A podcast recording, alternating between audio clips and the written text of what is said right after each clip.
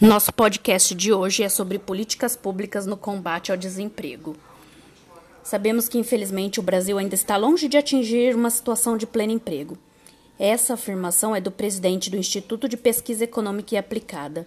Mesmo tendo criado cerca de 15 milhões de postos de trabalho entre os anos de 2003 a 2009 e atingindo a menor taxa de desemprego desde março de 2002, o enorme contingente de pessoas sem trabalho entre a população mais pobre indica a necessidade de políticas públicas que permita aos menos favorecidos se beneficiar do crescimento econômico. Entre os trabalhadores mais pobres, cerca de 33% estão desempregados, o que inviabiliza que falemos em pleno emprego no país. Um comunicado em que os técnicos do IPEA identificam que o desemprego entre os 20% mais pobres do país cresceu desde meados de 2005 e vem atingindo a população até os dias atuais, e após a pandemia tem aumentado consideravelmente.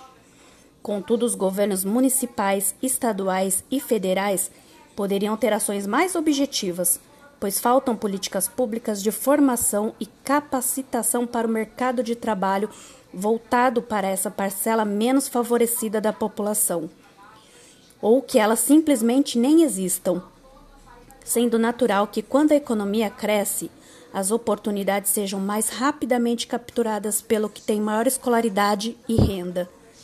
Isso é do comportamento econômico, mas é também um espaço para construção de políticas públicas, pois o mercado sozinho não consegue resolver, sendo necessário que haja uma adequação, uma homogeneização das ofertas de qualificação. Ou seja, já que os empregados estão sendo gerados, oferecer oportunidades também para os mais pobres. Assim, hoje as oportunidades são aproveitadas por quem tem melhor formação. Ainda que a educação um requisito para se obter um trabalho não seja um passaporte para o um emprego, que só é criado pelo crescimento econômico. Com isso, vale ressaltar que é preciso investir em políticas públicas como os programas de fomento microcrédito e ao empreendedorismo como estratégias de geração de ocupação e renda e como instrumentos de inclusão social e combate à pobreza e outros programas como os pagamentos adiantados, o auxílio emergencial, uma alternativa de redução para pobreza e fome.